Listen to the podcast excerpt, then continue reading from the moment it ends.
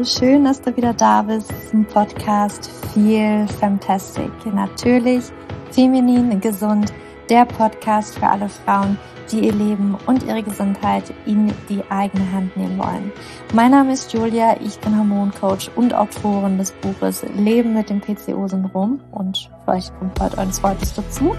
Noch verrate ich nicht sehr viel, aber bleib einfach mal gespannt. Da kommt bald ein neues Buch von mir.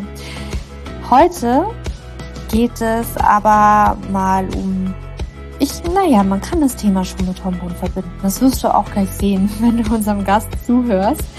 Es geht um die fünf Sprachen der Liebe und ich habe dafür Isabel Morelli eingeladen. Die war auch übrigens schon mal in meinem Podcast, auch eine Expertin für Frauengesundheit und gerade auch für das Thema Pille, hat sich sehr intensiv im deutschsprachigen Raum, also es ist, glaube ich, die Koryphäe, die sich mit diesem Thema auseinandergesetzt hat und hat jetzt ein bisschen Themen gewechselt und hat sich unter anderem mit den fünf Sprachen der Liebe beschäftigt.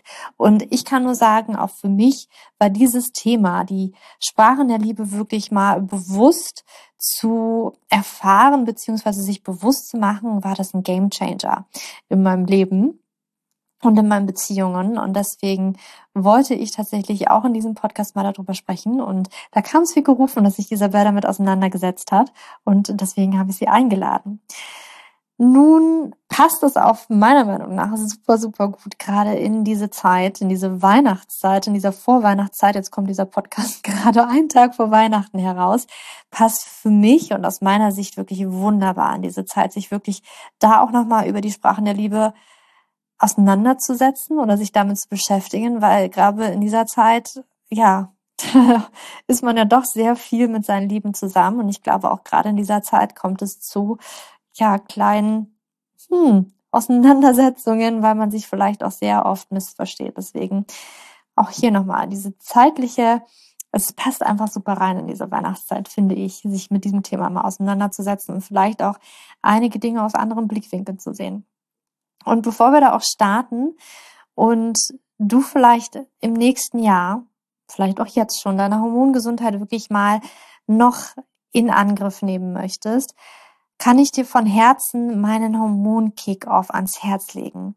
Mein, mein Hormon-Kick-Off ist eine Workshop-Reihe, die ähm, schon stattgefunden hat, aber du findest alle Inhalte aufgezeichnet, aufbereitet, in Handouts zusammengefasst, wirklich alle Aufzeichnungen plus extra Videos äh, zum Erklären, so dass du auch wirklich deine Hormone, den Zusammenhang in deinem Körper besser verstehst. Ja, da, das findest du alles. Das ist alles online. Du kannst es in deinem eigenen Tempo durchschauen und du kannst dich jetzt anmelden, um wirklich jetzt auch schon die Zeit nach Weihnachten, zwischen Weihnachten und Neujahr zu nutzen oder auch im Januar wirklich zu sagen, okay, ich möchte hier wirklich durchstarten, ich möchte wirklich im Jahr 2022, das soll mein Jahr werden, ich möchte Gesundheit an die erste Stelle setzen, dann kann ich dir mein Hormon Kickoff wirklich nur ans Herz legen. Das ist ja mein, mein kleines Programm für dich, um wirklich den Grundstein zu legen und du lernst aber sag kleines Programm, du lernst so unglaublich viel da drin. Also da steckt so viel drin. Ich kann es dir wirklich nur ans Herz legen. Die vier Säulen, die vier Säulen der Hormonbalance plus eine extra Säule und wirklich, dass du für dich im nächsten Jahr deine Gesundheit, deine Hormongesundheit, deine Hormonbalance ins Rollen bringen kannst, dass du da Stück für Stück die richtigen Schritte gehen kannst. Und es hat sich bei so vielen Frauen, also es haben wirklich hunderte von Frauen an dieser Workshop-Reihe teilgenommen. Und es hat sich so viel verändert bei den Frauen. Also es gab wirklich immer mehr äh, regelmäßige Zyklen. Es gab auch Schwangerschaften und einfach so viel Verbesserung, so viel Veränderung und das alles ins Positive. Schau es dir einmal an, du findest alles in den Show Notes und ich freue mich, wenn du im nächsten Jahr oder vielleicht auch schon zwischen Weihnachten und Neujahr, du kannst jederzeit anfangen, dabei bist und deine Hormongesundheit an erste Stelle stellst. Jetzt wünsche ich dir aber sehr viel Spaß und Freude beim Podcast-Interview mit Isabel Morelli zu den fünf Sprachen der Liebe.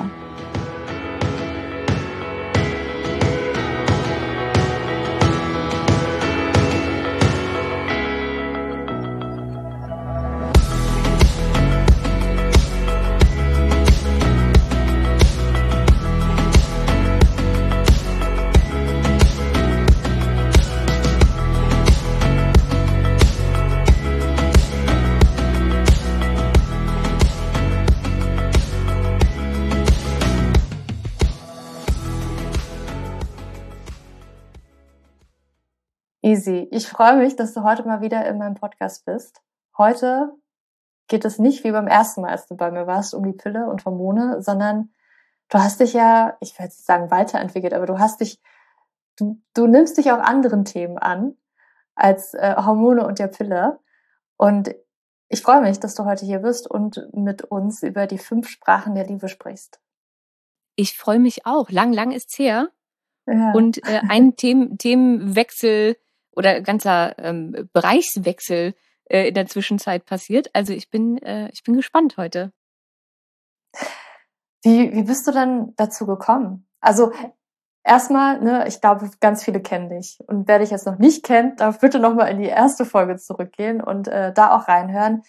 Ähm, und dann musst du nicht dich hier gleich wieder von vorne irgendwie äh, vorstellen und was nicht alles, ne? Die, die ganze Tara. Das kann man, glaube ich, selber immer, es geht mir immer selber so, wenn man so in Interviews ist, okay, warte mal, was sage ich eigentlich immer, um mich vorzustellen? Dass immer wieder das Gleiche ist. Mich würde ja wahnsinnig interessieren, wie du zu deinen neuen Themen gekommen bist und wie du auch zu dem Thema ja, fünf Sprachen der Liebe gekommen bist, um dich da auch tatsächlich zu vertiefen und da auch einen Online-Kurs draus zu machen. Ähm, ich glaube, jetzt komme ich doch nicht ganz drum rum zu erwähnen, was ich vorher gemacht habe. Ähm, also mein, mein voriges Steckenpferd oder das, womit ich mich sehr, sehr viele Jahre beschäftigt habe, war ja ähm, Frauengesundheit im mhm. Großen und Ganzen so. Ähm, ging los mit, mit meiner eigenen Geschichte damals nach der Pille und den ganzen Problemen, die ich hatte. Dann habe ich Generation Pille gegründet. Also äh, ich glaube bis heute immer noch Deutschlands größter Blog zum Thema Frauengesundheit. Habe ein paar Bücher dazu geschrieben und war dann so abgestempelt als die Pillenfrau. Und oh. ähm, irgendwann habe ich, während Generation Pille noch lief, und ich meine, den Blog gibt's auch immer noch, aber ähm, während ich das noch hauptberuflich gemacht habe, irgendwann festgestellt, nach all den Ausbildungen und Weiterbildungen, dass, dass das einfach nicht alles ist. Also, dass auch Frauengesundheit wo ganz anders anfängt und dass das Hormonsystem nicht funktionieren kann, wenn der Körper nicht gewisse Grundlagen ähm, erfüllt. Und das Hormonsystem kommt in der Hierarchie eben nicht ganz oben, sondern eigentlich ganz unten. Und dass eben das Nervensystem und ähm, dass der ganze Stresshaushalt einfach in der Hierarchie weiter oben stehen. Und das war so vor, ich würde mal schätzen, vier, fünf Jahren so der Beginn, dass ich angefangen habe zu gucken, okay, was ist denn mit den Nebennieren beispielsweise? Was, was stresst denn unseren Körper überhaupt? Und so kam ich irgendwann auf ähm, den ganzen psychologischen Teil, auf Psychosomatik, auf Psychoneuroimmunologie, also zu gucken, was sind Stressoren für den Körper. Und so kam ich irgendwann zu den ähm, Grund, also den psychischen und emotionalen Grundbedürfnissen eines Menschen und dass wenn die nicht erfüllt sind, das enorm viel Stress triggert im Körper. Und so wiederum kam ich zu den fünf Sprachen der Liebe, weil eines der wichtigsten Grundbedürfnisse für den Menschen Liebe und Bindung und Zugehörigkeit ist. Das ist in uns so veranlagt, das ist einfach so. Also es ist so stark so, dass wenn du ähm, Säuglinge beispielsweise ähm, zwar fütterst und windelst, aber denen keine Aufmerksamkeit gibst, also sie nicht tröstest, sie keinen Körperkontakt haben und so, die irgendwann sterben. Weil einfach nur Essen und eine saubere Windel nicht ausreicht für den Menschen, um zu überleben. Und diese ganze innere Kindsarbeit und Selbstliebe und so weiter kommt ja auch daher, dass wir uns nicht bedingungslos geliebt fühlen. Also dieses ganze Thema mit, ich wurde als Kind, ähm, diese ganzen Glaubenssätze, die entstehen und sowas, die entstehen ja nur, weil wir uns als Kind nicht zu 100 Prozent bedingungslos geliebt fühlen in jeder Situation. Und diese ganze Perspektive und die ganze Zeit, die ich mich damit beschäftigt habe, kam dann irgendwann ähm, da kam ich irgendwann zu dem Schluss, dass die fünf Sprachen der Liebe, und das Buch hatte ich davor schon irgendwann gelesen, aber eben äh, nicht in dem Kontext gesehen, wie, wie wichtig das eigentlich dafür sein kann. Und dann habe ich das Buch nochmal gelesen ähm, und ich muss ganz ehrlich gestehen, vorher war ich jetzt nicht der allergrößte Freund des Buches. Ähm, also ich fand die Sprachen schon gut, aber ich, diese ganzen ähm, Beziehungstipps, die da so drin stehen, mhm. die fand ich schon sehr, nennen wir es mal, konservativ. Also man merkt, dass der gute Mann, der diese fünf Sprachen irgendwann äh, entwickelt hat, äh, Pastor ist und äh, Eheberater. okay. So, und deswegen konnte ich mich jetzt nicht so ganz damit identifizieren. Aber diese Sprachen, die verschiedenen, also wie Menschen ihre Liebe und Wertschätzung äußern, äh, die fand ich schon immer ganz interessant. Und dann dachte ich, wenn, wenn wir einfach alle uns ständig nur glauben, dass es nur diese eine Sprache gibt, die wir selbst sprechen, mhm. dann können wir uns ja gar nicht von unserer Umwelt geliebt fühlen die ganze Zeit, weil wir ja die ganzen anderen Sprachen überhaupt nicht verstehen. Und was wäre denn, wenn alle Leute, von denen wir ständig glauben, wir kriegen nicht genug Liebe oder wir müssen irgendwas dafür leisten, uns eigentlich die ganze Zeit versuchen, sie zu zeigen, wir es aber einfach nicht raffen? Mhm. Und dann habe ich mich damit äh, tiefer beschäftigt und ähm, habe einfach genau das festgestellt. Also eigentlich ist die Liebe die ganze Zeit da, aber wir sprechen halt einfach aneinander vorbei. Mhm. Mhm. Ja, auch meine Erfahrung. Ich glaube auch in meiner eigenen Beziehung, also jetzt auch zu meinem Partner, ich glaube aber, das kann man, ich glaube nicht nur, ich weiß, das kann man auch auf alle möglichen Beziehungen übertragen, nicht nur die Liebesbeziehung. Aber das hat so einen dramatischen Unterschied gemacht, dieses Wissen einfach nur darum, dass, dass er eine andere Sprache spricht in dieser Hinsicht als ich. Ja, dass wir da vielleicht andere Bedürfnisse haben. Und es hat so viel, ich weiß noch davor, es gab so viel Frustration. Weil wie du sagst, ne, okay, liebt er mich eigentlich nicht genug? Ja, warum zeigt er mir das so und so nicht? Weil wir einfach nicht die gleiche Sprache gesprochen haben. Wollen wir vielleicht gleich mal auch zum Punkt kommen? Was sind denn die fünf? Also es gibt fünf Sprachen der Liebe. Ja. Gibt es mehr? Es gibt, gibt es, es gibt fünf. Es gibt fünf, also laut Gary mhm. Chapman, der gute Mann, der das äh, rausgefunden hat irgendwann oder zumindest entwickelt hat. Er sagt auch bis heute, das Buch ist mittlerweile über 30, nee, nicht über 30, genau 30 Jahre alt. Ähm, er mhm. sagt auch, dass in den ganzen Jahren keine weitere Sprache mehr dazugekommen ist. Also er glaubt, das war's. Mehr, mehr gibt's nicht. Vielleicht verschiedene mhm. Facetten mhm. der einzelnen Sprachen. Es gibt einige Dialekte pro Sprache, die das Ganze nochmal ein bisschen komplizierter machen können, wenn man es nicht versteht. Ähm, aber es sind eigentlich fünf Sprachen. Ich habe sie für den Kurs und für meine eigene Kommunikation umbenannt. Ähm, deswegen, äh, wenn wir die jetzt durchgehen, dann ähm, werde ich nochmal für alle, die das Buch gelesen haben und sonst irgendwie verwirrt sind, beide Namen der Sprache nennen. Mhm. Ähm, also im Originalbuch ähm, fängt es an mit Lob und Anerkennung als Sprache Nummer eins. Äh, umbenannt habe ich es in Worte, weil es eben nicht nur um Lob und Anerkennung geht. Ne? Also die einzelnen Dialekte, wenn man die dann alle durchgeht, ist ein bisschen mehr als einfach nur Lob und Anerkennung. Äh, mhm. Nummer zwei ist im Originalbuch Zweisamkeit. Ähm, habe ich in Zeit umgeändert, weil es geht gar nicht auch immer nur um, wir sind zu zweit alleine und äh, gehen irgendwie romantisch essen, ähm, sondern es kann eben auch irgendwie ähm, in der Gruppe sein oder am Telefon oder wie auch immer. Gerade jetzt äh, zu Pandemiezeiten hat man ja nicht immer ähm, die Möglichkeit, irgendwie zusammen in Urlaub zu fahren oder in ein Restaurant zu gehen oder keine Ahnung. Ähm, die mhm. dritte Sprache ist ähm, laut Buch Hilfsbereitschaft ähm, habe ich mhm. Service genannt, weil auch da geht es nicht immer nur um Hilfsbereitschaft. Ähm, dann ist die nächste Sprache Geschenke laut Buch. Fand ich mit die verwirrendste Sprache, weil es eben auch da, ich finde, das, das suggeriert, Geschenke, das Wort suggeriert immer Geburtstag, Weihnachten, Valentinstag, ähm, irgendwie teure Sachen kaufen und so. Ähm, aber es geht mir um Aufmerksamkeiten. Deswegen habe ich auch das Aufmerksamkeiten genannt. Äh, und die letzte Sprache ist ähm, Zärtlichkeiten, laut Buch. Ich habe das umbenannt in Touch, also einfach Berührungen. Mhm. Und habe eben auch mit diesem Umbenennen versucht, das zugänglich zu machen für alle Lebensbereiche außerhalb einer Paarbeziehung. Mhm. Weil sonst wird das ein bisschen schwierig, wenn man das auf die Familie, Freunde, Kollegen und sowas versucht zu übertragen. Okay, spannend, dass du sagst, da gibt es auch nochmal Dialekte. Ähm, wie könnte denn, wenn du mal so einen, so ein Dialekt oder ja, herausgreifen könntest aus einer dieser Sprachen, wie könnte sich das nochmal bemerkbar machen? Also was, was ist da für eine, für eine Stufe für einen Dialekt? Du, das sind ganz verschiedene. Also wenn wir mal bei Worte bleiben mhm. beispielsweise, dann ähm, ist zum einen das Erste, woran die meisten Leute denken, wenn sie als Liebessprache Worte hören, sind einfach Menschen, die ihre Gefühle kommunizieren können. Also die mhm. oft sagen sowas wie ich liebe dich und äh, du bist für mich der wichtigste Mensch oder du bedeutest mir so viel, etc. pp. Das ist ein Dialekt. Also Liebe und, und Wertschätzung irgendwie kommunizieren zu können. Das, was man gerade fühlt, irgendwie auszusprechen. Mhm. Ähm, es können aber auch Lob und Komplimente sein. Also ich bin unheimlich stolz auf dich, hast du gut gemacht, irgendwie so in die Richtung. Ähm, es können aber auch ermutigende Worte sein. Also so Menschen, bei denen du immer das Gefühl hast, die sehen mehr in dir als du eigentlich selbst. Und die mhm. glauben an dich, egal was du machst und dich unterstützen und dir immer wieder sagen, du schaffst das und bleib dran und ne, so. Mhm. Ähm, und es gibt aber auch einen super verwirrenden Dialekt von Menschen, die dir gar nicht wirklich persönlich sagen, was sie denken oder fühlen oder was sie gut finden oder die Komplimente machen, sondern das hintenrum machen. Also mhm. beispielsweise, wenn dein Freund jetzt seiner Mutter ständig erzählen würde, was er denn für eine großartige Partnerin hat. Er sagt es nicht dir, aber er sagt es ihr. Mm.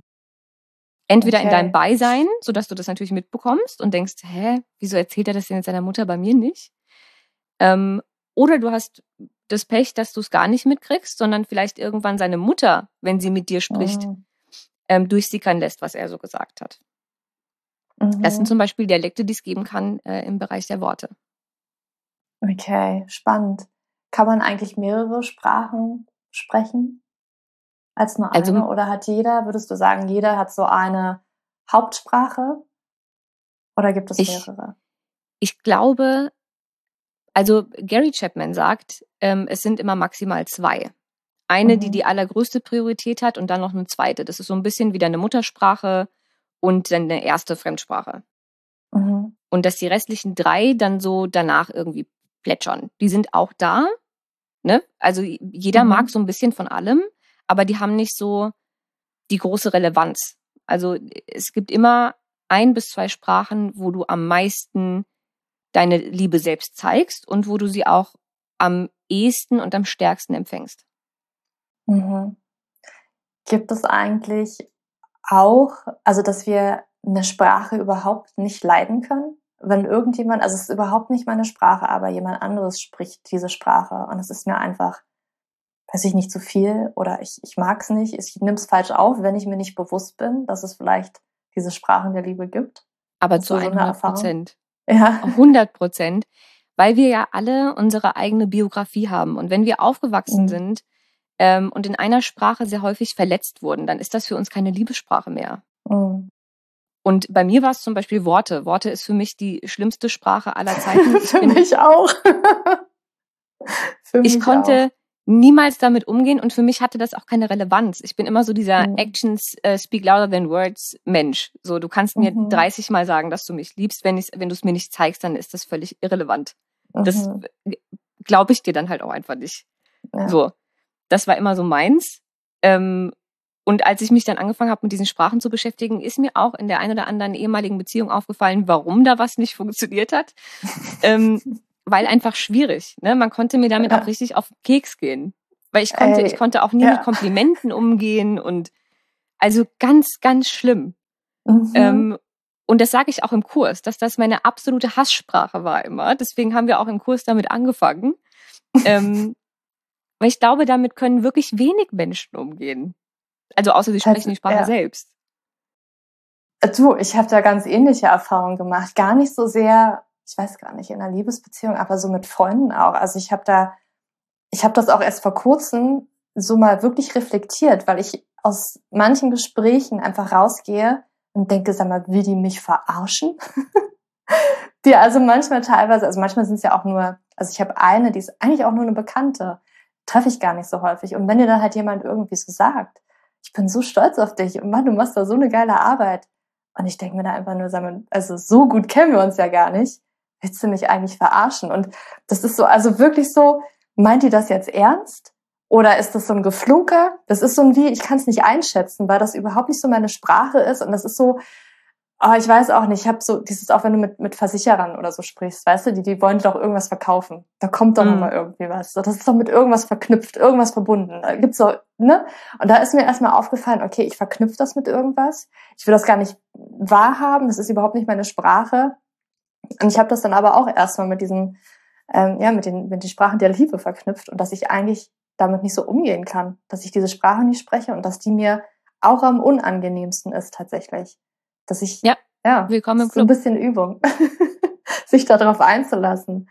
Aber das ähm, ist kannst Übung, du mit wenn man es wenn man's verstanden hat irgendwann und mhm. auch weiß, dass diese Menschen das einfach so meinen, wie sie es sagen. Mhm.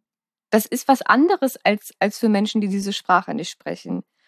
Und die sind auch echt verletzt, wenn du die nicht ernst nimmst. Und die können auch überhaupt nicht verstehen, mhm. wie du das hinterfragen kannst. Ähm, mhm. oder, oder das sind auch Menschen, die, wenn sie dir sagen, ähm, also die bei mir natürlich komplett immer auf Granit gestoßen sind, Ähm, mhm. Weil immer, wenn zu mir jemand irgendwie was Liebes gesagt hat oder gerade in der Partnerschaft ähm, und ich das denen aber nicht geglaubt habe, weil sie es mir nicht in meiner Sprache gezeigt haben, gut, das wusste ich damals natürlich noch nicht, mhm. ähm, dann waren die super verletzt, weil die sich, weil die ständig das Gefühl haben, sie müssten sich nochmal beweisen. Mhm. Das war ja gar nicht meine Intention, aber ne, das ist, wenn zwei Menschen, mhm. der eine spricht Chinesisch, der andere Italienisch, das funktioniert halt nicht. Echt spannend. Mir fällt auch noch was anderes tatsächlich ein. Ich hatte mich irgendwann, ist schon ein paar Jahre her, das habe ich gar nicht so mit den Sprachen der Liebe in Verbindung gebracht, aber jetzt gerade auch eine andere Sprache, die ich wahrscheinlich ähm, nicht unbedingt äh, krass spreche, ist tatsächlich so dieses die Sprache der Zweisamkeit. Und wenn mir halt Personen sagen, ich habe dich schon so lange nicht mehr gesehen, ich war da tatsächlich im Ausland in Australien, also ganz weit weg, und ich habe es nicht verstanden, warum mich Leute vermissen oder meine Präsenz vermissen.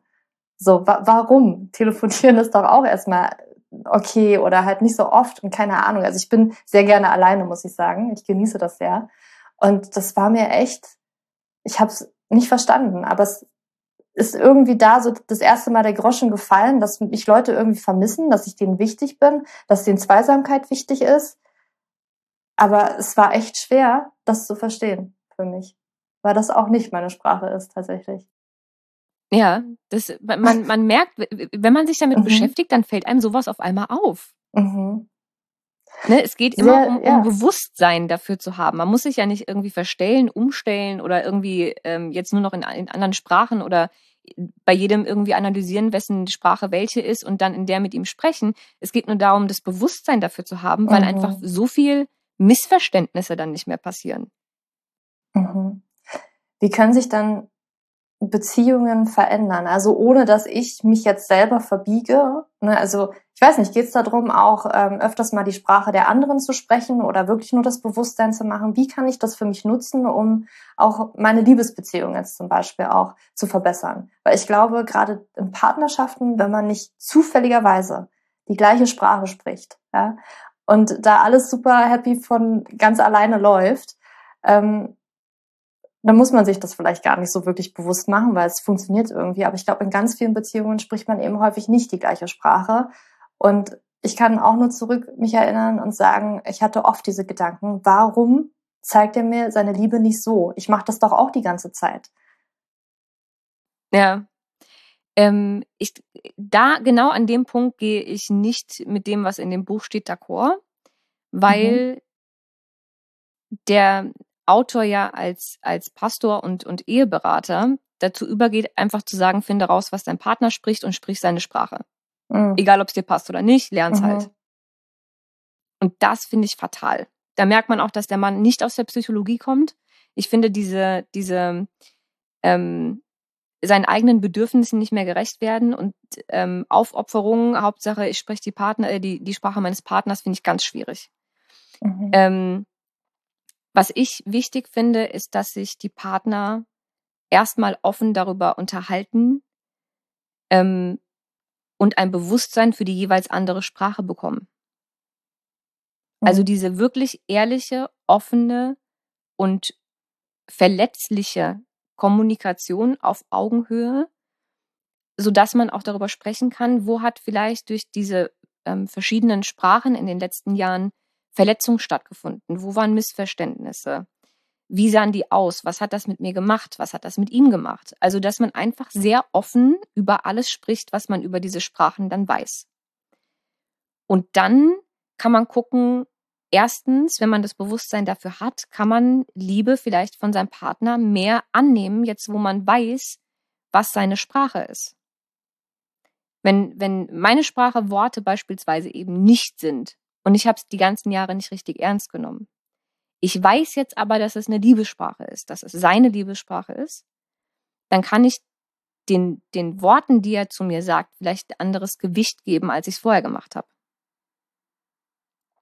Auf der anderen Seite kann man auch gucken, dass man ähm, einfach Kompromisse findet. Es gibt ja jede Sprache in verschiedenen Facetten und ähm, wenn ich jetzt, ich bin, wie gesagt, dadurch, dass Worte nicht meine Sprache sind, äh, bin ich jetzt auch nicht die Größte ähm, im ständig irgendwie jemandem sagen, wie lieb ich ihn hab oder so. Aber es gibt ja Facetten. Also wenn ich weiß, dass ihm, dass ihm das wichtig ist, dann kann ich ja gucken, was fühlt sich für mich noch natürlich an. Was, was kann ich ihm vielleicht in den ganzen Dialekten oder sowas äh, sagen, ohne dass ich mich dabei verkrampfe und dass es sich für mich unnatürlich anfühlt. Oder kann ich vielleicht, wenn ich es nicht richtig aussprechen kann, kann ich ihm vielleicht irgendwie mal ein Post-it irgendwo hinkleben mit, mit einer mhm. süßen Nachricht drauf oder sowas. Gerade wenn vielleicht meine Sprache Aufmerksamkeiten sind. Ne, man, kann ja, man kann ja gucken, dass man ähm, die Sprachen mischt. Wenn meine Sprache Aufmerksamkeiten sind und ich schenke zum Beispiel gerne, ich weiß aber, dass seine Sprache Worte sind, dann kann ich mir mehr Mühe bei der Karte geben.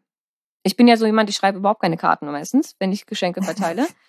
wenn ich aber weiß, dass von meinem Gegenüber die Sprache Worte sind, schreibe ich eine Karte. Bricht mir kein Zacken aus der Krone. Es geht für mich eher trotzdem damit äh, um, ums Geschenk und damit irgendwie meine Liebe zu zeigen. Aber wenn ich weiß, dass ihm wichtig ist, ähm, dass dann irgendwie Worte eine Rolle spielen, dann kann ich eine süße Karte dazulegen. Also es gibt ja für alles irgendwie Kompromisse. Äh, und dadurch, dass ja jeder eine primäre Sprache hat, aber ja auch eine sekundäre, kann man ja gucken, kommt man sich da vielleicht näher. Also spricht man vielleicht die mhm. zweite Sprache gleich und kann sich dann darauf mehr einigen. Also es geht einfach um ähm, für sich selbst und für die Beziehung einen Weg zu finden, damit möglichst gut umzugehen und nicht darum, sich komplett zu verbiegen und jetzt nur noch die Sprache des anderen zu sprechen. Mhm. Ich habe tatsächlich, also meine Sprache auch, ich glaube, so meine, ich weiß nicht, ob meine primäre Sprache, weiß ich gar nicht, aber es ist auf jeden Fall Aufmerksamkeiten. Und es geht noch nicht mal darum, wie du gesagt hast, ne? ich finde es auch ganz schön, dass du das tatsächlich umbenannt hast. Es geht gar nicht darum, immer Geschenke zu machen, sondern was für mich auch immer zählt, ist einfach, also ich, wir haben vor unserem Gespräch ja ge gesagt, so okay, äh, shoppen äh, vielleicht jetzt nicht meine liebste Tätigkeit, aber wenn ich doch mal irgendwie in der Stadt bin und bummel gehe und ich irgendwas sehe und ich an eine Person denke, dann macht mir das total Freude, wenn ich das einfach, okay, das muss ich jetzt kaufen, das muss ich dieser Person geben. Hat überhaupt keinen Grund und keinen Anlass. Und ich mag das auch sehr gerne zurückzubekommen, aber mein Partner spricht diese Sprache absolut nicht. Und wir haben uns auch darüber unterhalten und ich bin auch ähm, zum, ähm, wie sagt man auf Deutsch, to, to terms gekommen. Ich bin, ähm, ich keine Ahnung, wie man es auf Deutsch sagt. Auf jeden Fall habe ich einfach akzeptiert, dass ich muss meinem Freund das einfach sagen, wenn ich etwas gern hätte. Der macht das auch am nächsten Tag sofort. Aber das ist halt nicht, dass er so wie ich durch die Stadt geht und durch die Stadt bummelt und halt äh, sagt, ah, das, das würde ihr doch gefallen und das bringe ich jetzt mal mit und ich mache ihr diese Aufmerksamkeit oder diese Freude oder irgendwie was anderes, weil er eine komplett andere Sprache spricht. Und für mich war es dieses, okay, ich akzeptiere das so. Ich habe das auch bei, bei, bei einer Freundin tatsächlich, so auch schon wieder Jahre her. Es ist auch das Ähnliche. Ich glaube, sie spricht auch so ein bisschen die Sprache der Aufmerksamkeit, aber der Partner hat es halt eben nicht gesprochen. Ne? Und dann auch immer total traurig gewesen, weil im Nikolaus-Schuh zum Beispiel nichts drin war. Ja, alle kriegen was außer sie gefühlt. Und ich habe für mich da wirklich, das funktioniert für mich total gut, einfach zu sagen, ich, ich weiß, ich kann ihm das halt einfach sagen. Und das ist dann halt nicht mehr dieser Überraschungseffekt, aber das ist für mich auch irgendwo okay. Es ist für mich trotzdem okay, weil wir sprechen, ich glaube, die zweite Sprache oder ich weiß auch nicht, ob es jetzt das vielleicht auch meine primäre Sprache wäre, das tatsächlich so ein bisschen, das, was du Touch nennst, das sprechen wir tatsächlich gleich. Und ich glaube, das macht auch sehr viel wieder wett irgendwie. Aber manchmal merke ich schon, es kommt so durch, dass ich mir auch manchmal wünschte, ach man, der kann doch auch einfach mal so eine Aufmerksamkeit bringen. Und dann bin ich mir auch wieder bewusst, das ist absolut nicht seine Sprache und er zeigt es auf eine andere Art und Weise. Und ähm, wenn ich auch mit ihm darüber kommuniziere, wird es ihm auch bewusst. Ne? Und er kann vielleicht eher in dieser Aufmerksamkeitsmodus mal einmal so, so reinkommen, ohne ihn da reinzudrücken. Weil ihm macht es dann auch Freude, wenn er bestimmte Sachen weiß. Ja, klar, weil man will ja auch immer, dass der andere sich geliebt fühlt. Ne? Es geht auch nicht darum mhm. zu sagen, nee, ich spreche die Sprache halt nicht, Pech gehabt, mhm. ähm, sondern sich einfach nur nicht komplett zu verbiegen, seine eigenen Bedürfnisse und seine eigene Sprache irgendwie beiseite zu stellen und dann nur noch in der anderen zu sprechen, ähm, mhm. Wenn man aber weiß, welche, welche Sprache die des Partners ist, dann kann man ja zumindest gucken, dass man das ab und zu gebacken bekommt. Ne? Also wenn zum Beispiel äh, an alle, deren Sprache jetzt nicht Aufmerksamkeiten sind, da kann man einfach mal aufmerksam zuhören, wenn die Freundin oder der, der Freund ähm, irgendwie über Sachen erzählt, die er mag, die er toll findet. Ähm, ob das jetzt, weiß ich nicht, Lieblingsserien, Fußballmannschaften, äh, Farben, Nagellack, Gott weiß was ist und einfach mal in seine Notiz-App schreiben. So schwierig ist das mhm. ja nicht. So, mhm. dafür haben aber diese Menschen einfach kein Bewusstsein. So, die, die kommen auf solche Ideen erst gar nicht. Ich, ich führe solche Listen mhm. immer. Das ganze Jahr über schreibe ich mir für, von meinen Liebsten auf, was sie wann, wo, wie sagen, für den Fall, dass ich entweder irgendwo irgendwann sehe ähm, oder ähm, Geburtstag, Weihnachten, keine Ahnung, äh, dass ich dann was parat habe, wobei ich mir auch was gedacht habe. Ich will ja nicht einfach irgendwas schenken. Es muss ja schon irgendwie einen Sinn haben. Mhm. Da kann man einfach anfangen, sich sowas aufzuschreiben. Ja, ich habe das tatsächlich immer im Kopf. Es kommt dann irgendwo immer, immer, wenn ich irgendwie was sehe oder wenn halt ein Event ranrückt, Geburtstag oder so, wo man halt Kleinigkeiten irgendwie dann auch äh, als Aufmerksamkeit geben möchte, es kommt dann irgendwie aus meinem Gehirn wieder raus. Das ist ganz, ganz spannend. Meistens, meistens bei mir auch, aber ich habe halt Angst, ich vergesse was. Oder ich habe vielleicht ja. doch mal eine Phase, ähm, in der ich wirklich sage, boah, fällt mir jetzt auf Anhieb nichts mhm. ein und Hilfe, in, in der Woche ist der Geburtstag. Und dann ist so eine Liste, wo ich mir irgendwie aufgeschrieben habe, was wer wann vielleicht mal gesagt hat oder in welche Richtung es gehen könnte, ganz inspirierend. Mm, das stimmt, das stimmt. Ich glaube auch tatsächlich, ne, wenn ich jetzt meine Sprache ist Aufmerksamkeit, ich glaube, für meinen Partner wäre es aber auch hilfreich, wenn ich tatsächlich so eine Liste für mich führe, damit er so eine Liste hat. Ja, manchmal muss man da einfach ja. nachhelfen. Und zwar gar nicht irgendwie auch nur ansatzweise wertend oder böse gemeint, sondern einfach ihm die Chance zu geben und ihm das zu erleichtern. Wenn man ihm eine Liste geben kann mit, hier sind äh, zehn Sachen, die ich äh, prinzipiell mag äh, und womit du mir, wenn du Lust hast, irgendwann eine Freude machen kannst. Und es müssen ja keine genauen Produktlinks sein, sondern vielleicht auch nur mhm. in irgendeine Richtung. Beispielsweise, keine Ahnung, meine Mutter ähm, mag unheimlich äh, Fliegenpilze in allen möglichen Variationen. Die hat das als Kette, als kleine Aufsteller auf dem Schreibtisch, keine Ahnung. Das ist was, da weiß ich, die mag das. Wenn ich irgendwo langlaufe und ich sehe irgendwas mit einem Fliegenpilz, ob das jetzt ein Kettenanhänger ist oder äh, eine Lampe oder keine Ahnung was, dann nehme ich das mit. So, ne? Ja, also cool. Also das können ja. einfach Tipps sein, dass man seinem Partner sagt, hier, hör mal zu, das sind Dinge, die mag ich, wenn du mir irgendwann eine Freude machen willst, mach so. Es ist viel, viel angenehmer so rum, als mhm. die Enttäuschung jedes Mal, wenn man, keine Ahnung, zu Weihnachten einfach nur einen Schal bekommt. Oder Socken. Oder Socken. oder einen Gutschein. Das ist für ja. Menschen, die Aufmerksamkeit als Sprache haben, schlimmer als gar kein Geschenk. Mhm. Weil sie sich denken, der hat, ja. der kennt mich gar nicht, der hat, der liebt mich nicht, der kennt mich nicht, der hat sich überhaupt keine Gedanken gemacht. Mhm. True. Ja. Weißt du, was mir auch noch einfällt oder so in den Sinn kommt, ist tatsächlich, ich glaube, dass da auch ganz viel Glaubenssätze mit reinkicken und dass man sich manchmal für seine eigene Liebessprache tatsächlich schlecht fühlt. Also mir fällt das gerade zum Beispiel auch auf, dass in der Vergangenheit bei mir selber, dass so, je nachdem, was man vielleicht auch früher immer mal Verwandte oder so gesagt, gehört, gesagt, gesagt, gehört hat. Nee, du weißt, was ich meine. Ja. Die haben was gesagt, ich habe es gehört wo dann irgendwie dieses, dieses Materielle auch, ne? Also nicht, dass Aufmerksamkeiten immer Materielles sind, weil wie du gesagt hast, es kann halt eben auch mal eine Notiz sein. Ne? Ich habe mich auch mal mega gefreut, weil ich auch weiß, mein Freund ist zum Beispiel auch nicht äh, ja Herr der großen Worte, aber als er sich mal wirklich die Zeit genommen hat, sich zu meinem Geburtstag, glaube ich, war so eine richtig lange Karte zu schreiben mit einem total süßen Text, ist mir das Herz aufgegangen.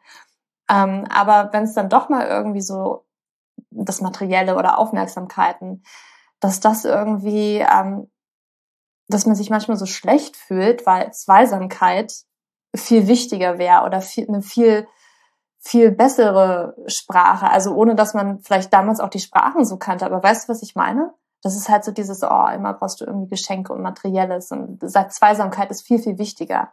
Ähm, das ja, ich glaube, so dass jeder, dass jeder mit seiner Sprache eventuell irgendwann mal Struggles mhm. hatte, weil es gibt ja bei allen ähm, gerade wenn, wenn du mit Menschen zu tun hast, die nicht die gleiche Sprache sprechen und es nicht verstehen, dann mhm. kannst du mit deiner eigenen Sprache alle auf den Keks gehen.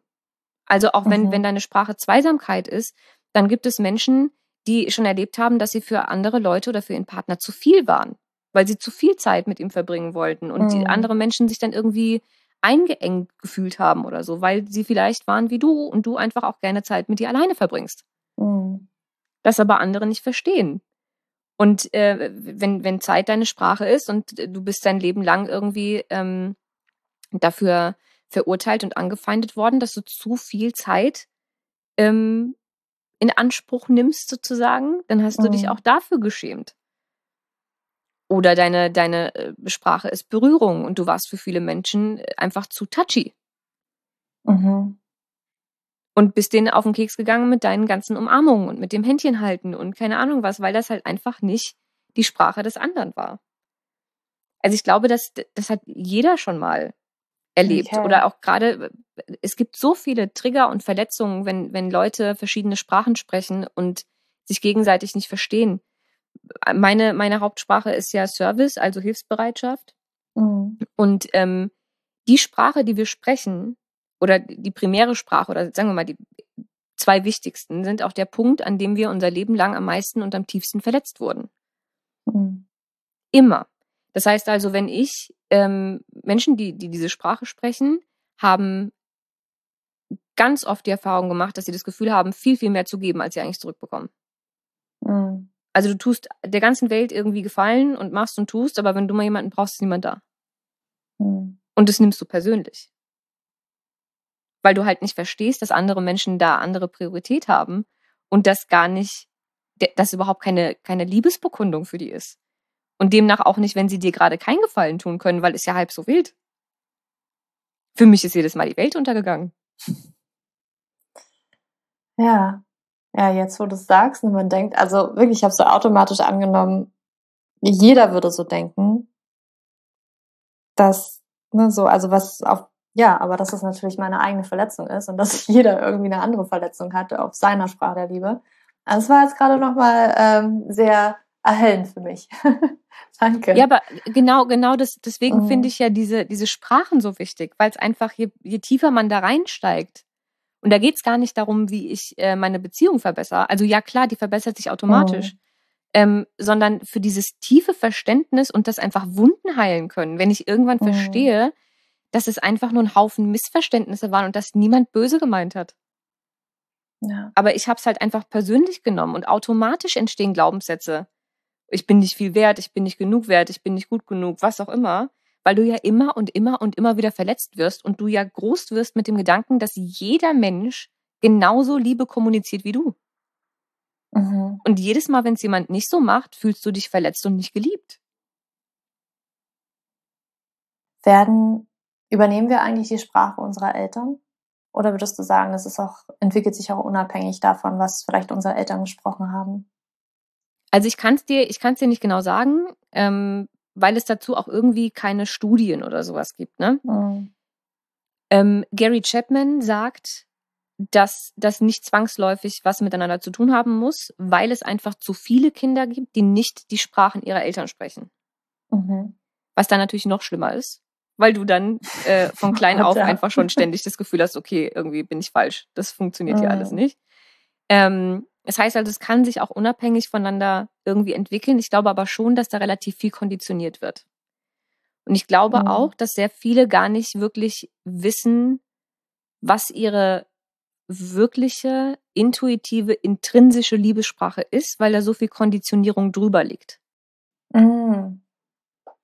Wenn du Okay. also erzogen wurdest in die Richtung, weiß ich nicht, gerade bei Männern ist das so ein Thema. Also zumindest in meinem, in meinem Bekanntenkreis, ich habe ja mit vielen, vielen Menschen gesprochen vorher, dass denen beigebracht wurde, dass man Frauen Blumen mitbringen muss. Dass man Frauen Mhm. Geschenke machen muss, dass Frauen auf Schmuck stehen. Das muss. Ne? Und im besten Fall macht man teure Geschenke. Weil wenn man keine teuren Geschenke macht, dann ist das nichts wert. So. Mhm. Ähm, wenn du so groß geworden bist als Mann, dann schenkst du natürlich viel. Aber es das heißt ja nicht, dass es deine, Lieblings äh, deine Liebessprache ist. Mhm. Vielleicht denkt er sich überhaupt nichts dabei, sondern denkt einfach nur, er muss das so machen, weil er ist ja so groß geworden. Und ihm wurde das so erzählt. Das macht man halt so mit Frauen. Wenn, also, ne? Weil alle Frauen mögen Geschenke. Mhm. So. ähm, wenn du so groß geworden bist, dann handelst du vielleicht danach, obwohl deine Liebessprache eine ganz andere wäre. Mhm. Spannend. Ja, habe ich leider nicht so ein Exemplar. Also da muss man sich, da muss man sich, glaube ich, einfach äh, frei machen. Ne? Oder wenn, wenn du einfach Mhm. oft, sehr, sehr oft in deiner eigenen Liebessprache ähm, verletzt wurdest. Ich habe zum Beispiel ein paar Freundinnen, ähm, die wussten sehr lange Zeit gar nicht, was ihre Sprache ist, weil sie alle Sprachen gesprochen haben. Die haben sich okay. in ihrem Leben so darauf fixiert, von anderen Leuten Liebe zu bekommen, dass sie so lange mhm. probiert haben, was funktioniert, bis sie sich einfach in jeder Sprache ausdrücken konnten, um von jedem so viel wie möglich Liebe zu kriegen. Okay, so diese also so People-Passtheit. People-Pleaser-mäßig. Für alle mhm. immer alles irgendwie so gemacht, wie es für die gut war, ohne zu wissen, dass es diese Sprachen gibt. Aber die sprechen alles. Mit den einen die Sprache, mit den anderen die Sprache, mit den anderen die Sprache. Okay. Aber nicht, weil es wirklich die eigene Sprache ist oder weil es ihnen mhm. gut tut, sondern einfach, weil sie glauben, wenn sie Liebe geben, kriegen sie die auch wieder zurück. Und mhm. Dann einfach sich so lange durchprobieren, bis sie festgestellt haben, bei wem was funktioniert. Ich kann mir vorstellen, dass das auch unglaublich anstrengend ist, wenn man sich die ganze Zeit ja anpasst an alle möglichen Personen. Ne? Wenn ich jetzt heute die treffe, dann ist die Sprache der, der Liebe und der Anerkennung, morgen die. Ähm, ja, klar. Und dann immer aber die eigenen halt, Bedürfnisse ja unterdrückt. Ja, aber es ist halt, Menschen tun alles, um Liebe mhm. zu bekommen. Und ja. irgendwo dazuzugehören und geschätzt zu werden. Weil Bindung nun mal eins der wichtigsten Grundbedürfnisse ist. Mhm. Ein Mensch würde alles dafür tun, um geliebt zu werden. Wie sind deine Freundinnen eigentlich noch an ihre persönliche, intrinsische Sprache auch rangekommen? Ja. Also gibt es, gibt es da, hast du da einen Tipp, wie wir da hinkommen können, wenn ich sage, okay, pff, keine Ahnung, ich spreche alle. Ich bin auch so überangepasst. Also ich glaube, ähm, ich will jetzt nicht, ich will jetzt nicht den Kurs äh, ständig irgendwie ähm, erwähnen, aber es tatsächlich macht es am meisten Sinn, weil es für diese, also gerade für meine Freundin und die haben den Kurs gemacht, schon bevor er überhaupt veröffentlicht wurde, weil ich gerade oh. bei denen, weil es ja schwere Fälle waren, gucken wollte, was passiert. Ähm, und es macht Sinn, wenn man, also die sind einfach mit dem Buch nicht so weit gekommen, als sie das mhm. gelesen haben. Es hat halt einfach nicht viel gebracht, weil sie eben am Ende gesagt haben, ja, aber pff, sind halt irgendwie alle. Ähm, mhm. Ähm, ich gehe in dem, in dem Kurs nochmal sehr, sehr tief auf die ganzen psychologischen Dinge ein. Auf Konditionierung, auf äh, Muster, also auch Muster versus Liebessprache. Also woran erkenne ich überhaupt, handle ich jetzt ähm, sozusagen aus einer Liebesbeschaffungsmaßnahme heraus, also aus irgendeinem Traumamuster, was in mir ist, oder weil ich Liebe geben möchte. Also was ist jetzt der bedingungslose Teil und was mache ich nur, damit der andere mich liebt? Weil ab dann mhm. ist es mhm. keine Liebessprache mehr. Ähm, und wenn man diese ganzen psychologischen Hintergründe irgendwann verstanden hat, dann kann man schon mal besser reflektieren und dann die Sprachen einzeln durchgehen, inklusive der ganzen Dialekte. Meistens bleiben so drei, zwei bis drei übrig. Wenn es zwei sind, mhm. super. Wenn es drei sind, kann man sich dann fragen, wenn ich dir jetzt eine davon wegnehmen würde. Welche dürfte weg, ohne dass du dich ganz schrecklich fühlen würdest? Mhm. Wenn du nur zwei haben darfst, du musst eine abgeben. Welche ist es? Und meistens kommst du dann drauf. Eine hat immer weniger Priorität als der Rest. Mhm. Okay, also deinen Kurs, den verlinken wir auf jeden Fall in den Show Notes. das lohnt sich. Auf, also ich kann auch nur von mir sprechen. Ich habe deinen Kurs jetzt nicht gemacht, aber ich kann von mir sprechen, dass wirklich sich dieses Bewusstmachen dieser fünf Sprachen der Liebe. Und ich glaube, dass, also das, was du erzählt hast, dass man da noch viel, viel tiefer gehen kann. Das ist, also ich habe für mich die Erfahrung gemacht, das bringt einen so unglaublich weiter. Selbstmitgefühl und dann eben auch in den Beziehungen, die man führt. Einfach diese Achtsamkeit, dieses Bewusstsein dafür zu schaffen. Deswegen finde ich das großartig, dass du so ja, einen glaub, Kurs erschaffen ich glaube, es, es, es heilt halt auch unheimlich mhm. viel aus der Vergangenheit, wenn man es mal verstanden hat. Mhm. Und eben auch mit den Eltern.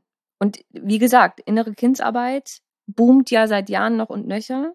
Mhm. Ich kenne so gut wie niemanden, der von sich behaupten kann, dass er sich in seinem ganzen Leben immer zu 100 Prozent bedingungslos geliebt gefühlt hat von seinen Eltern. Mhm. Ähm, und wenn man auch da feststellt, okay, wir sprechen einfach andere Sprachen und man wirklich daran arbeitet und ähm, wie gesagt, im Kurs ist nicht nur, ich erkläre euch die Sprachen und dann ist gut, sondern wir machen Zielpersonen aus und gehen dann Arbeitsblatt für Arbeitsblatt genau durch, wie zeigt die Person dir das, in welcher Sprache, mhm. was hast du übersehen, ne, so. Und wenn man dann darauf kommt, ähm, und bei mir war es zum Beispiel mit meinem Vater, der, wir sprechen, also verschiedener könnten die Sprachen nicht sein. Und mein ganzes Leben lang habe ich gedacht, also der Mann, also der kann halt einfach keine Liebe zeigen, keine Ahnung. Ähm, oh. Gibt's bei dem nicht. Und irgendwann habe ich festgestellt, es sind, es ist der uncharmanteste Dialekt von Worte, nämlich dieses hintenrum. Und es war ja. für mich noch mehr Verletzung eigentlich die ganze Zeit, mhm. weil ich mhm. gedacht habe, warum kann der das ständig anderen sagen, aber mir nicht? Ich habe das nicht, für mich war das keine Liebessprache, mhm. sondern Salz in die Wunde. Also mhm. ich fand mhm. das ganz schlimm, wenn ich mit ihm irgendwie essen gegangen bin oder sowas und der hat dann Gott weiß wem von meinen Büchern erzählt und keine Ahnung und wie stolz er ist und mhm. so. Und ich saß da und dachte, ja, also mir kannst du das nicht sagen, aber angeben geht jetzt oder was? Also was ist das denn? Ja. Als ich aber verstanden habe, dass das ein Dialekt ist. Und dass er das schon mhm. mit Absicht erzählt, während ich dabei bin. Da ist dann der Groschen gefallen. Und das ist mein Leben lang schon so gewesen. Und ich habe es halt mhm. nie verstanden. Oder dass, dass seine zweite Sprache irgendwie äh, Zeit ist. Und er mich immer angemeckert hat, wenn ich am, am, am Tisch mit ihm saß und irgendwie mein Handy kurz in die Hand genommen habe. Das ist mhm. für Menschen, deren Sprache nicht Zeit ist, ist es okay, wenn man irgendwie zusammen an einem Tisch sitzt, mal kurz auf WhatsApp zu gucken. Äh, für Menschen, mhm. deren Sprache Zeit ist, ist das nicht okay. Und dann mhm. meckern die. Und dann bist du wieder verletzt, weil du ja überhaupt nicht verstehst, was deren Problem ist. Und das ja. hat äh, rückwirkend so viel geheilt und auch für die, für die, für die Zukunft ab dem Tag, weil ich nicht mehr verletzt war. Und weil ich auf einmal alles, was sonst für mich überhaupt keine Liebessprache wäre, ähm, verstehen konnte. Und ja, es ist immer noch nicht meine Sprache. Und sicher würde ich mich anders oder geliebter fühlen, oder das wäre für mich einfacher, oh. wenn er meine Sprache sprechen würde, tut er aber nicht. Aber jetzt kann ich jedes Mal, wenn er ähm, auf seiner Sprache kommuniziert, das erkennen und das für mich übersetzen. Oh. Und das macht einfach unheimlich viel. Und ich finde gerade ähm, in Bezug auf innere Kindsarbeit und, und mhm. alle möglichen Dinge aus der Kindheit heilen, kann das unheimlich viel dazu beitragen, da Durchbrüche zu erreichen.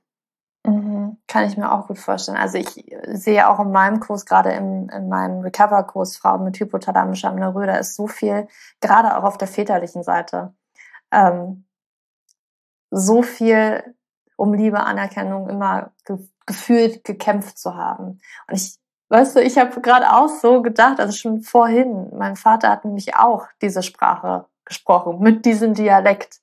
Er hat es aber noch nicht mehr in meinem Beisein gesagt, sondern ich habe das immer von anderen Personen gesagt bekommen, wie stolz er doch wäre und so. Und ich habe mir immer gedacht, ja, warum erzählt das denen? Warum nicht mir? Ja, aber und ich habe letztens äh, tatsächlich mh. meinen Vater gefragt. Ne? Ich habe ihm von dem neuen Kurs erzählt und so. Und er wollte wissen, was das ist und was für Sprachen und so. Und dann habe ich ihm das erzählt. Und äh, dann kamen wir irgendwie zu Worte und so. Und er so, ja, mach ich doch. Ich so, äh, nee, eigentlich nicht. Der so, doch, klar. Als du klein warst, habe ich dir doch gesagt, dass ich dich liebe. Ich so, ja. Also das letzte Mal, dass ich mich daran erinnern kann, war ich vielleicht so fünf oder so. Und mhm. er so, mhm. ja, und du bist doch alt genug. Also du weißt es doch, das muss ich dir doch nicht sagen. Ach so. Ja, gut. Alles klar. Mhm. Ne? Also heute kann der mir sowas sagen und es ist okay. Und ich kann drüber lachen, weil ich weiß, was seine Sprachen sind, ich weiß, wie er es meint, mhm. ich weiß, mhm. dass er das einfach nicht anders kann. Und dann ist es mhm. absolut in Ordnung. Hätte er mir das vor fünf Jahren so gesagt, wäre ich schon wieder verletzt gewesen. Mhm. Oh Mann, ja, also so wichtig, dass du diesen Kurs gemacht hast. Ich freue mich wirklich wahnsinnig darüber, muss ich gestehen. Und äh, freue mich auch, dass du heute hier mit uns darüber gesprochen hast. Und ich finde auch gerade, gut, dieser Podcast, der kommt jetzt kurz vor Weihnachten raus, aber gerade so in der Weihnachtszeit ähm, wo es ja gerade um Aufmerksamkeiten geht und vielleicht alle Personen sich so denken, deren Liebesprache das ist, was geht hier ab? Warum äh, kriege ich Socken? Leute, was los? Ähm, dass es einfach unterschiedliche Sprachen der Lieben gibt, äh, der Liebe gibt.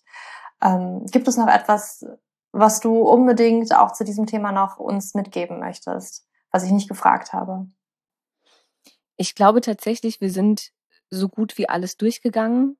Ähm, was ich aber nochmal betonen wollen würde, ist ähm, nicht, also es, es geht um, ums Bewusstsein, nicht um sich mhm. selbst irgendwie komplett aufzuopfern. mhm. weil das äh, durchaus passieren kann, wenn man die Sprachen seiner Mitmenschen langsam versteht, dass man dann dazu übergeht, nur noch zu versuchen, in deren Sprache zu mhm. kommunizieren. Mhm. Und darum geht's nicht. Ne? Und es geht auch nur darum, Liebe geben zu wollen, und zwar nicht, um welche zurückzubekommen, sondern einfach, um sie zu geben. Mhm. Sobald man aus einer anderen Intention heraus mit diesen Sprachen umgeht, ist es schon wieder nicht die Sprache, sondern einfach ein Muster. Mhm. Also da muss mhm. man einfach ein bisschen drauf achten und ähm, offen mit allen Menschen, die man da jetzt irgendwie im Auge hat und mit denen man irgendwie seine Beziehung verändern oder vertiefen möchte, einfach offen und ehrlich kommunizieren. Mhm. So wichtig, danke dir. Ich habe noch drei ganz, ganz, ganz, ganz kurze Fragen. Mhm. Die habe ich dir vielleicht auch schon vor ein paar Jahren gestellt. Ich weiß aber nicht mehr, was du geantwortet hast und du bestimmt auch nicht. Nee. Wenn du nur eine Sache nennen dürftest, die wir für ein gesünderes Leben tun könnten, welche eine Sache wäre das? Ähm, emotionale Gesundheit. Also die, die ganze, die ganze, alles, was mit, mit unserer äh, Psyche, unseren Emotionen zu tun hat, ernster zu nehmen, als wir es gerade tun. Eine Sache für ein erfüllteres Leben. Das Gleiche. ja. Und da der Podcast ja vorrangig für Frauen oder sich an Frauen richtet, eine Sache für ein, für mehr Weiblichkeit im Leben. Lustig, tatsächlich das Gleiche. Und zwar einfach aus dem Grund, dass ich die letzten Jahre festgestellt habe, ähm, dass, und das war ja der Grund, warum ich überhaupt ähm, den Themenbereich gewechselt habe, dass diese ganzen äh, psychoneuroimmunologischen Faktoren, also auch alles, was irgendwie ähm, emotional stattfindet, ähm, nicht genug ähm, Aufmerksamkeit bekommt und zu wir, wir Frauen sehr in eine ähm, männliche Energie geraten sind irgendwann mhm. und sehr viele Schutzmauern haben und versuchen mhm. irgendwie alles gleichzeitig zu machen. Und da ist so viel äh, Trauma, Verletzung, unaufgearbeitete Dinge, die wir einfach nicht wahrnehmen und bis zu einem gewissen Punkt wahrscheinlich auch gar nicht wissen, dass das was mit unserer Gesundheit zu tun haben kann. Hat's aber. Ähm, mehr als wir alle glauben. Und gerade bei Frauen ist es umso wichtiger, sich damit zu beschäftigen, weil der Zyklus das allererste ist, was auf Stress reagiert. Und äh, jede, jede Emotion, jedes Trauma, jeder Trigger ähm, ein Stressor ist. Und das sofort auf den Zyklus geht. Deswegen, ähm, ja, auch da mit Achtsamkeit an die ganzen Themen rangehen. Danke dir, Easy. Wir packen alles, also dein Online-Kurs und auch, wo wir dich finden, auf Instagram und äh, auf deiner Website. Das packen wir alles in die Show Notes und ich danke dir für deine Zeit. Ich danke dir. Wow, so ein spannendes Thema. Auch für mich nochmal da wirklich tiefer reinzugehen und reinzutauchen. Ähm, ich finde dieses Thema, also ich kann wirklich nur nochmal betonen, du hast es ja sicherlich in der Podcast-Folge gehört, für mich auch ein Game Changer. Also wirklich in Beziehungen, aber einfach auch nochmal in Hinsicht zu mir selbst. Wirklich, du kannst damit, bin ich auch der Meinung, wie Isabel, sehr viel heilen. In dir selbst ähm, Erlebnisse, die du gehabt hast, wo du gedacht hast, dass du vielleicht nicht richtig bist. Du bist genau richtig, so wie du bist. Und es gibt halt Unterschiede, um das einfach zu verstehen. Und in dem Sinne auch wirklich deine, deine Beziehung, Liebesbeziehung, Freundschaftsbeziehung, was auch immer für Beziehungen, wirklich aus einem anderen Blickwinkel zu betrachten, dass auch diese Menschen komplett okay sind, so wie sie sind und dass sie ihre Liebe eben nur anders zeigen, weil ja genau das ist es. Wir wollen geliebt werden, wir wollen anerkannt werden und manchmal spüren wir das nicht, fühlen wir das nicht, sehen wir das nicht so, wie die andere Person uns das mitteilt, weil wir einfach andere Sprache sprechen. Und ich kann nur ans Herz legen, da wirklich tiefer einzutauchen. Du findest auch alles zu Isabel und diesem Thema. Ihren Kurs verlinken wir alles, alles in den Show Notes. Vielleicht ist das auch etwas für dich, wo du sagst, okay, das resoniert gerade mit mir. Dann schau da unbedingt mal rein. Das ist ein wirklicher Game Changer. Ich kann es wirklich nur ans Herz legen. Und ja, wenn du deine Hormongesundheit im nächsten Jahr oder wie gesagt zwischen Weihnachten und Neujahr vielleicht schon angehen möchtest, weil du sagst, okay, 2022, das ist mein Jahr, da kümmere ich mich um mich, da kümmere ich mich um meine Hormongesundheit, um meinen Zyklus, es soll mir richtig gut gehen, weil dann kann ich auch, wenn es mir gut geht und ich meine Energien wirklich auftanke und mich um mich kümmere, dann hast du auch wieder mehr Energie und Reserven für andere Menschen. Und auch das wird deine Beziehung wirklich nochmal verbessern.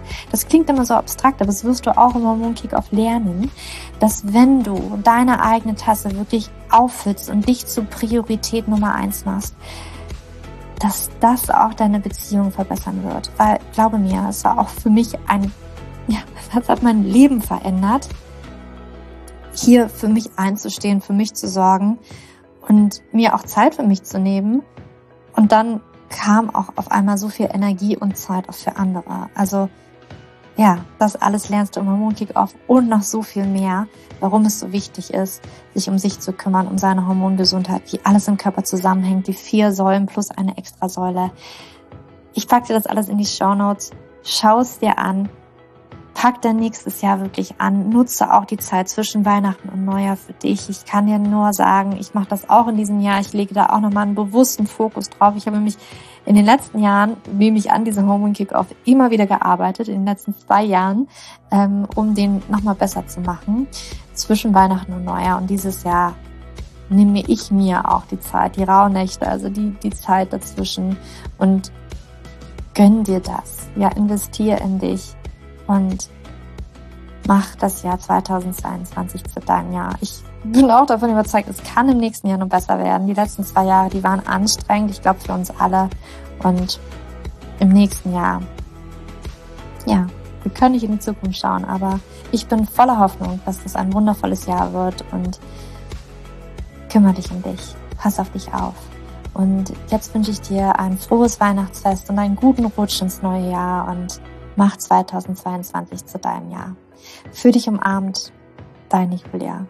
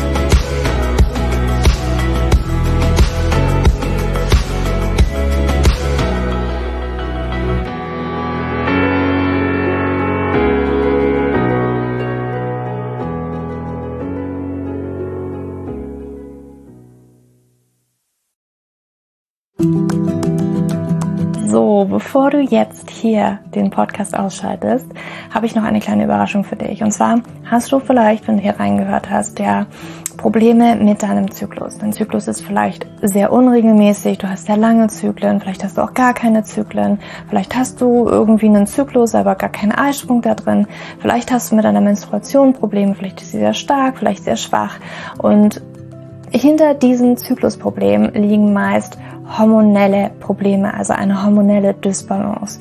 Und ich habe herausgefunden, dass es meist vier Haupthormon-Dysbalancen gibt. PCOS, hypothalamische Amenorrhoe, Schilddrüsenunterfunktion oder Nebennierenschwäche, die hinter diesem Zyklusproblem, hinter deinem Zyklusproblem stecken könnten. Und ich habe einen Online-Test entwickelt, der ist komplett kostenlos, der kostet dich 0 Euro, den du einmal für dich ausfüllen kannst online und dann eben ganz bequem in dein E-Mail-Postfach die Hormonstörung oder die Hormondysbalance das Ergebnis bekommst, was auf dich wahrscheinlich eher zutrifft, um dich eben in diese richtige Richtung zu stupsen. Denn es ist so wichtig, dass wir wissen, was liegt denn eigentlich hinter meinem Zyklus Dysbalancen? Warum bleibt mir eine Periode aus? Die Ursachen können so unterschiedlich sein, aber je nachdem, was wirklich die Ursache ist, dürfen wir auch immer ein bisschen anders daran gehen. Ja, das heißt, wenn ich PCOS habe, dann äh, bringt mir nicht so viel, wenn ich hypothalamische Amenorrhoe-Dinge tue, ja, oder wenn ich eine hypothalamische Amenorrhoe-Dinge tue, können die Dinge, die ich bei P2S immer lese, die ich machen sollte, einfach meine Zyklusstörung, ja, oder den Zyklus einfach noch mehr in diesen nicht funktionalen Bereich drücken, ja, weil das einfach nicht die richtige Herangehensweise ist. Und deswegen habe ich diesen Zyklustest entwickelt, damit du für dich wirklich mal in die richtige Richtung gestupst wirst und da wirklich nochmal intensiver reingehen kannst und dass du endlich mal ähm, ein besseres Gefühl dafür hast, worum geht's ja eigentlich bei mir. Ja, warum, worum geht's ja eigentlich? Warum ist mein Zyklus vielleicht nicht gerade so rund? Und ja, das findest du auf meiner Website juliaschulz.net slash Zyklus-Test oder du gehst einfach auf die Startseite meiner Website, ähm, da einfach auf den Hormontest klicken und wie gesagt, der kostet dich wirklich 0 Euro. Du kriegst das Ergebnis ganz easy peasy in deinem Mailpostfach und das ist einfach ein gratis Angebot von mir für dich, damit du einfach ein bisschen besser in die richtige Richtung gelenkt werden kannst, weil ich weiß ganz persönlich, wie es ist, wenn man alles Mögliche versucht, aber eben nicht die richtigen Dinge und man einfach nirgendwo ankommt und landet und der Zyklus einfach nicht besser wird, sondern irgendwie gefühlt immer nur schlimmer. Deswegen schau da rein, juliaschulz.net slash Zyklus-Test und ähm, ich schreibe es dir auch nochmal in die Show Notes und ich freue mich, wenn du da einmal vorbeischaust und für dich diesen Test ja, einfach mal machst und für dich ein bisschen mehr in die richtige Richtung gestupst wirst.